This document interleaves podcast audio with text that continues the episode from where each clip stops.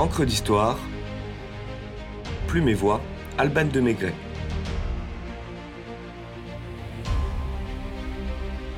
La ténébreuse affaire Fualdès à Rodez sous la Restauration.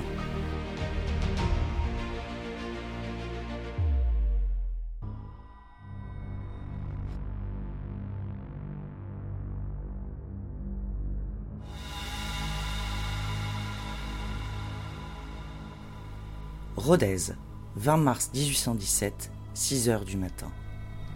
Le corps de maître Antoine Bernardin Fueldès, ancien procureur impérial, est repêché dans les eaux de l'Aveyron, mains ligotées, gorge tranchée. C'est les mois dans l'ancienne capitale du Rouergue, et chacun crie au complot royaliste. Le notable, ancien révolutionnaire attaché aux valeurs de la République et de l'Empire, aurait-il été victime d'un relent de la terreur blanche de 1815 écho à la terreur rouge révolutionnaire qui avait fait tomber bien des têtes. François-Régis de la Bourdonnais, chef de file des ultra-royalistes, n'a-t-il pas évoqué l'élimination de Fueldès et d'autres républicains ou bonapartistes? L'ancien procureur n'était-il pas un danger pour la monarchie en soupçonnant les royalistes d'un vol des fonds de recettes publiques acheminés vers Rodez? Les affaires pénales se mélangeant aux crimes politiques, le gouvernement de Louis XVIII lutte fermement contre les débordements des ultras et ne veut pas de mauvaise publicité avec ce meurtre. Il faut impérativement faire la lumière sur cette affaire macabre, mais trouver des accusés sans motivation politique. Didier Fualdès, fils de la victime, rejoint le projet du gouvernement en verbalisant son désir de préserver la concorde sociale et politique. À Rodez, les témoignages fusent à croire que tous les habitants de la ville se promenaient dans la sombre rue des hebdomadiers près de la maison du couple bancal en cette nuit du 19 au 20 mars. Certains affirment avoir aperçu un homme de très grande taille faire le guet avec un homme de petite taille. D'autres disent avoir entendu des hommes murmurer des ou encore le son d'un orgue de barbarie, à coup sûr pour couvrir les bruits de l'égorgement. D'autres encore ont vu des individus accompagnés de chiens en laisse. Une voisine de 80 ans a relevé un tapage infernal et un mendiant dormant dans l'écurie attenante a espionné des assaillants pénétrés chez les bancales avec un homme suffocant. Tous certifient avoir entendu ou suivi des hommes portant un cadavre entre ladite maison et la rivière durant la nuit. Que de convictions bancales. Une perquisition s'impose chez les époux bancals. Une couverture tachée de sang ne laisse planer aucun doute. D'autant que certains ont aperçu Madame Bancal se rendre la voir le 20 mars au matin pour laver du linge. Il était forcément maculé de sang. Les bancals et leur fille aînée sont jetés en prison, tandis que les plus jeunes sont interrogés. La petite dernière, Magdeleine, affirme avoir tout vu en feignant de dormir des hommes égorgeaient un homme que son père tenait par les pieds. Alexis, 5 ans, approuve. Et Victor, 7 ans, dit que la nuit était normalement calme. Rose Ferral, tenancière d'un cabaret, donne des noms d'hommes à la réputation douteuse, sortis de son établissement vers 20 heures le soir en question. Fort de ces témoignages, plusieurs petites gens des milieux crapuleux de Rodez, hors de tout circuit politique, sont appréhendés mais il faut à la justice trouver le cerveau du complot. Charles Bastide Gramont, surnommé Baptiste le Gigantesque en raison de sa taille, séducteur débauché, filleul et débiteur de Fueldès, fait parfaitement l'affaire. L'agent de change Joseph Josion, homme de petite taille, sans doute mêlé à une sordide affaire d'infanticide, est un complice tout désigné, d'autant que Fueldès possédait des preuves de son crime. Malgré des alibis valables, le juge Tela arrête les deux hommes à la grande joie des Ruténois, tout à leur humeur et affabulation, mais également du pays entier que l'affaire fait frémir. Sous la pression d'un pistolet sur la tempe, Bousquier, l'un des inculpés, passe aux aveux d'un meurtre qu'il n'a pas commis, par crainte de la mort, comme il l'écrira plus tard. La population est satisfaite et attend avec frénésie le procès, tandis que la presse couvre l'événement.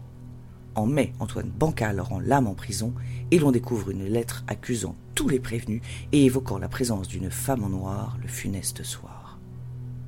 À la demande des avocats des deux principaux accusés, considérés comme les cerveaux de l'affaire, la Cour d'appel de Montpellier renvoie le dossier vers la Cour d'assises de l'Aveyron. Cela signifie que l'accusation se fera en présence d'un jury populaire qu'il sera aisé de convaincre du non fondé d'inculpation basée sur des on-dit. Il faudrait donc trouver un témoin crédible. C'est là que par un incroyable concours de circonstances intervient le personnage le plus romanesque de l'affaire, Clarisse Manzon. Mariée à un homme qu'elle n'aimait pas et trompait allègrement, nourrie de lectures romantiques et bercée d'illusions amoureuses, cette femme de 32 ans avait proposé à son mari, dont elle était séparée, un rôle d'amant. De leur voluptueuse rencontre naît un enfant, mais très vite, Clarisse est lassée par ce jeu et trouve distraction dans les bras du lieutenant Clémendo en charge de la garde des prisonniers de l'affaire Fueldes. Malgré leur liaison torride, le nouvel amant se montre très aimable avec une certaine Rose, ce qui n'est pas pour contenter la fantasque jeune femme qui ne compte pas en rester là. Ayant eu vent de la femme en noir, Clarisse va trouver sa vengeance tout en répondant à son bovarisme exacerbé.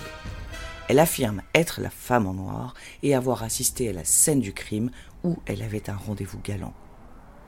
Tant de choses ont été dites qu'il n'est pas difficile d'improviser un récit convaincant qui atteste la thèse d'un crime crapuleux orchestré par Baptiste Gramont et Josion et organisé par les bancales et autres inculpés.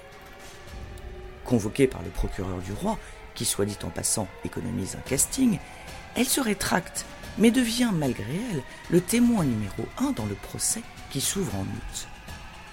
Capable de s'évanouir à la lecture des chefs d'accusation, du récit de l'horrible crime ou à la simple vision du banc des accusés, Madame Manzon joue le jeu qu'on attend d'elle avec fascination. À la fin des plaidoiries, l'un des avocats de la défense interpelle Clarisse Manzon, qui affirme avec tout le tragique que l'on imagine tous les accusés ne sont pas dans les fers.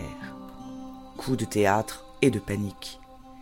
Les jurés renforcent leur conviction de la culpabilité des accusés et s'interrogent sur l'identité du ou des coupables passés entre les mailles du filet. L'issue du premier procès est sans appel.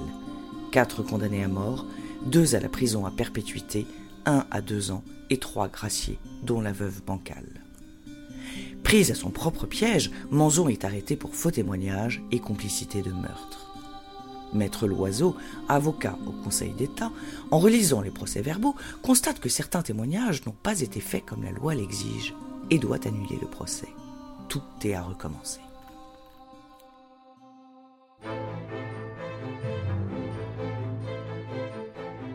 Le second procès commence en mars 1818 à Albi, non sans moins de manipulations, de rumeurs, de ragots, de bobards, de commérages.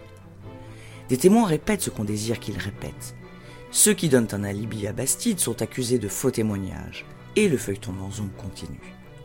Elle avoue avoir été présente sur les lieux du crime par une machination. Les condamnations à mort sont maintenues et la Manzon inculpée. En décembre 1818, un troisième procès a lieu et voit défiler un nouveau cortège de témoins, une recrudescence de passion. Les fausses dépositions passées sont révélées, la mascarade des premiers procès dévoilée et l'innocence des accusés prouvée. Trop tard pour les trois malheureux condamnés à la peine capitale et les autres accusés morts en prison. Clarisse Monzon meurt le 4 juin 1826, survivant de la rente de sa conversation au sujet des procès.